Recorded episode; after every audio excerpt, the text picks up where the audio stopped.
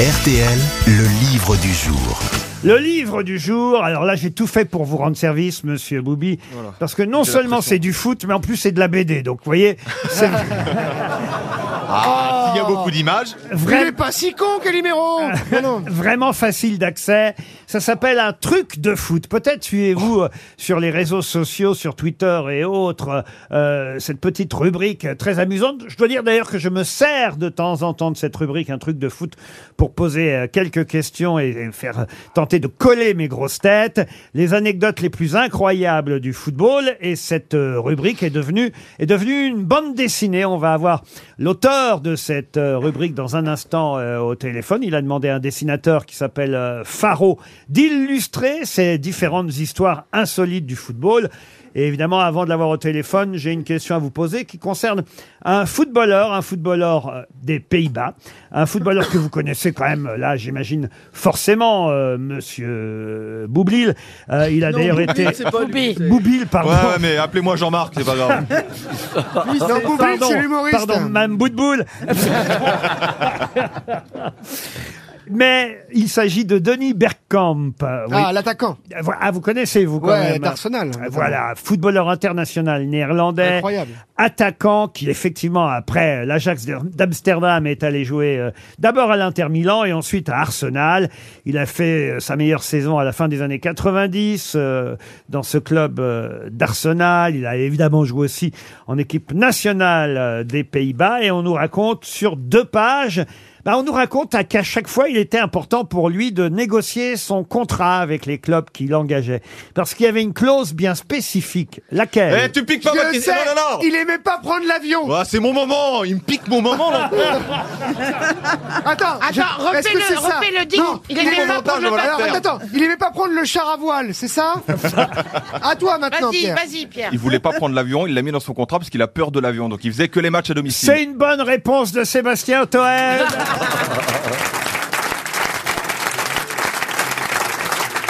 Et Eh oui, J'espère que t'es fier de toi, toi, là-bas. Germain Rigoni, bonjour. Bonjour Laurent, bonjour à tous. Bon, mes spécialistes de foot connaissaient évidemment euh, la réponse. Mais c'est assez drôle d'ailleurs parce que sur euh, les deux planches, les deux pages qui racontent cette anecdote euh, du Hollandais non volant, hein, c'était ainsi son surnom, le Hollandais non volant. Euh, sur ces deux pages, on termine par une case où il, oh, il- bah, il s'aperçoit parce qu'il met, il met sa carrière, euh, enfin il met fin à sa carrière parce que au début ça se passait pas trop mal parce qu'il pouvait tout faire quasiment en voiture euh, quand il jouait dans le Exactement. championnat euh, d'Angleterre. Ensuite, euh, il y a eu la Coupe du Monde et l'Euro qui se passait euh, en France euh, ou en Europe. Donc jusque-là, ça pouvait aller aussi. Mais après, il a vu arriver euh, la Coupe du Monde euh, euh, suivante qui allait se passer bah, au Japon et en Corée du Sud. Et là, il se dit bon bah je mets je mets fin à ma carrière d'international. Sauf que pas de chance, les Pays-Bas de toute façon se sont pas qualifiés. C'est ça? Exactement, ça c'est- un comble quoi. Il voulait pas prendre l'avion, il avait une phobie parce que ça, ça remontait à la Coupe du Monde euh, euh, 94 aux États-Unis où il y a une, une alerte à la bombe, une fausse alerte, une blague en fait, mais lui il a très mal pris. À partir de là, il était traumatisé euh, et donc il n'a plus voulu prendre l'avion. Et ce que vous disiez, l'anecdote racontée dans cette bande dessinée, c'est qu'il négociait notamment quand il arrivé à Arsenal une clause pour ne pas avoir à prendre l'avion.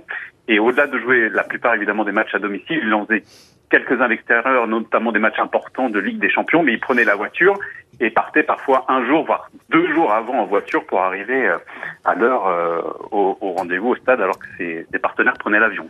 Alors c'est vrai qu'aujourd'hui ce serait apprécié parce qu'on leur reproche de prendre trop souvent l'avion euh, aux footballeurs. Euh, Lui au moins il n'aurait pas ce reproche s'il avait euh, encore une carrière de joueur. Qu'est-ce qu'il fait aujourd'hui d'ailleurs Bergkampf Oh bah là, il est à la, à la retraite. Il, euh, on n'a pas trop de nouvelles. Il n'est pas consultant à ma connaissance, mais, euh, mais. Comment c'est né un truc de foot, Germain Rigoni? Eh ben, c'était euh, l'idée, c'était de faire des, des petites histoires à côté des, des grandes histoires que, que tout le monde connaît sur les réseaux sociaux. D'abord euh, sur Twitter, sur Facebook et sur Instagram. L'idée, c'était de, de, de mettre deux trois petites lignes à chaque fois pour euh, plaire au grand public. Et puis, on, on a vu que, que ça plaisait parce que les gens euh, adhéraient, euh, retweetaient. On a une communauté de plus de 100 000 personnes. Et à partir de là, on s'est dit bon bah autant le populariser en faisant des podcasts et là une bande dessinée donc nouvellement. Alors est-ce que c'est vrai, par exemple, et est-ce que vous avez vérifié, euh, toutes les les informations. Là, je prends celle sur euh, Eric Cantona, qui s'appelle. Un président, une reine, un king.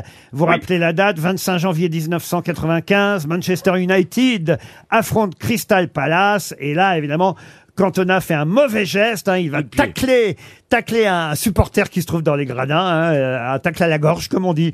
Euh, il va être condamné, on voit le juge euh, avec sa perruque anglaise. Euh, Sir Eric Cantona, en conséquence de vos actes, la cour vous condamne à deux semaines de prison ferme.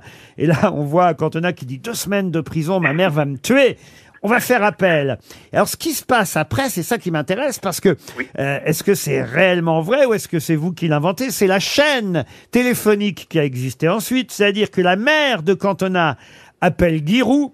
Giroud va lui euh, appeler, alors je crois la, la, la présidente de région ou la sous-préfète, Exactement, la sous-préfète. la sous-préfète de Lyon, qui elle va appeler le président euh, Mitterrand, lequel Exactement. va appeler la reine d'Angleterre, laquelle reine d'Angleterre va appeler le juge qui va transformer la peine en travaux d'intérêt général? Ah, Exactement. Est-ce que c'est vrai? Parce que, oui, c'est vrai parce que même en fait Giroud le raconte, me le confirme en disant bon voilà comment ça s'est passé. C'est la mère de Can- Cantona qui m'appelle, moi j'appelle la sous-préfète, etc. Alors après il va pas dans le détail ultime, il dit je sais pas après ce qui s'est passé en haut lieu. Et là c'est aussi euh, l'intérêt de la bande dessinée de, de raconter ce qui a pu se, se passer, mais toute la base euh, évidemment est, est véridique et on se doute qu'il y a eu en fait une quelque chose en haut lieu qui s'est passé pour pas brouiller les relations entre la France et l'Angleterre. Et donc ça a donné ça et cette euh, peine de prison qui s'est transformée en peine d'intérêt général. Et on voit dans l'avant-dernière case Eric Cantona qui dit quand les mouettes suivent un chalutier, c'est qu'elles pensent qu'on va leur jeter des sardines. C'est à ce moment-là qu'il a eu cette célèbre pensée? Exactement. C'est juste après quand sa peine est transformée. Il a une seule déclaration à la presse ce jour-là et c'est celle-ci. Et la dernière case, on voit euh, Giroud très bien euh, croqué par le dessinateur Faro qui dit j'ai toujours pas compris ce qu'il a voulu dire ce jour-là, mais ce qui est sûr, c'est qu'on a réussi à le sortir de là et à contribuer à la construction du mythe euh, Cantona. Voilà, il y a une anecdote. euh, pour deux pages à chaque fois, on va pas toutes les raconter ici. On va évidemment euh, laisser le soin à nos auditeurs euh, de découvrir. Il y a plusieurs reprises, faut dire Cantona. C'est un bon fournisseur d'anecdotes. Ah oui, oui. euh, avec son caractère, et puis c'est- c'est c'est une icône. Les, les lecteurs le découvriront, mais il y a des anecdotes extraordinaires. et Est-ce toujours qu'elle est vraie, celle-là aussi, la dernière, quand même, une petite question, parce que ça aussi, j'ai Oui. eu un doute, euh, quand pour euh, s'échapper d'une bagarre avec des supporters, Oui. Il dit, il raconte aux autres joueurs dans l'autocar, alors qu'il sort amoché hein, de cette bagarre avec euh, les supporters, faut dire qu'il avait commencé par montrer son cul, ensuite, euh, euh, en- ensuite il a marqué d'une panenka, hein, c'est ça euh, Du, du cantonat tout craché. Et oui, c'est véridique parce que euh, Giroud voilà, le, le raconte également dans ses mémoires et des joueurs sur place à cette époque nous l'ont confirmé euh, également. Donc, Et tout alors, est il dit, au vrai. ju- il dit, mais comment tu t'es sorti de cette bagarre? Et il dit, bah, ils étaient en train de m'étouffer.